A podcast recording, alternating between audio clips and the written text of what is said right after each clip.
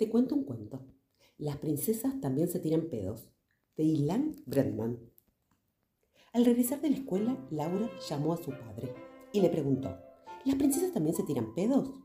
¿Por qué quieres saber eso? le preguntó su padre curioso. Es que por la escuela dicen cosas, pero antes de contarte qué ha pasado, quiero que respondas a mi pregunta. Creo que sí, que las princesas también se tiran pedos, le respondió su padre con toda la delicadeza del mundo. No puede ser, papá. La discusión que hemos tenido en la escuela ha sido por eso. Marcelo no has dicho a las niñas que Cenicienta se tiraba muchos pedos. Todas le hemos dicho que eso era imposible, que ninguna princesa del mundo se tira pedo.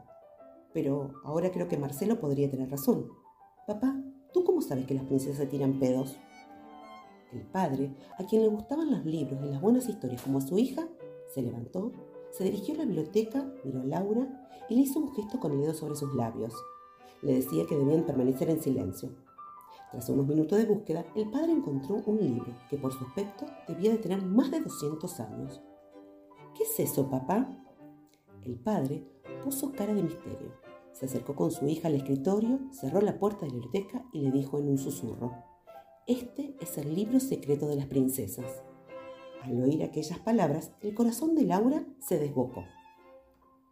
¿Y qué cuenta este libro, papá?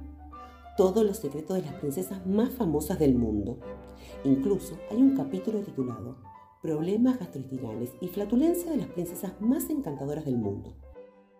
¿Problemas gastrointestinales y flatulencia de las princesas más encantadoras del mundo? ¿Qué quiere decir eso, papá? En este capítulo tenemos algunos relatos muy secretos sobre los pedos que se han tirado las princesas. ¿Por quién quiere que empecemos? Por Cenicienta, papá, por Cenicienta. El padre pasó algunas páginas del libro hasta que llegó a la que buscaba. La leyó y le dijo a su hija, ¿recuerdas la noche del baile de Cenicienta? Sí. Aquella noche ella estaba muy nerviosa. Antes de ir al baile se había comido dos barritas de chocolate que la madrastra tenía escondido en la despensa. A la hora del baile, el príncipe apretó muy fuerte la cintura de Cenicienta. Ella no lo pudo soportar y soltó un buen pedo justo en el mismo momento que en el reloj daban las campanas de medianoche.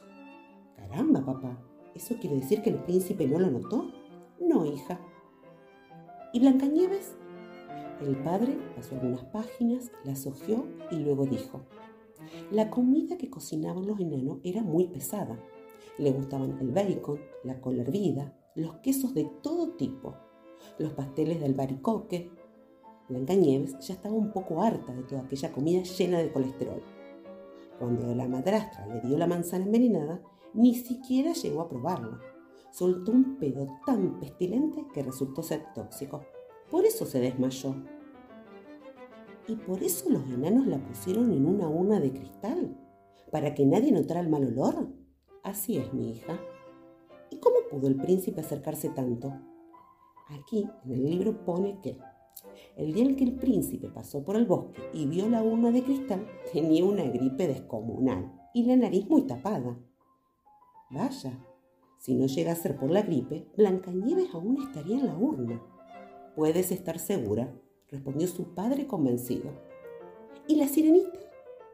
El padre buscó entre las páginas del libro y finalmente le dijo, era la princesa que mejor podía ocultar sus problemas gástricos. Cuando daba aquellas vueltas dentro del agua era solo para disimular. Y cuando emergían las burbujas decían que eran las algas, que eructaban. Pero, aunque se tiren pedos, continúan siendo bellas princesas, ¿verdad, papá? Ya lo creo, hija. Son las princesas más bellas del mundo. Pero hasta las princesas sueltan algún pedo. Lo importante es que no cuentes este secreto por ahí,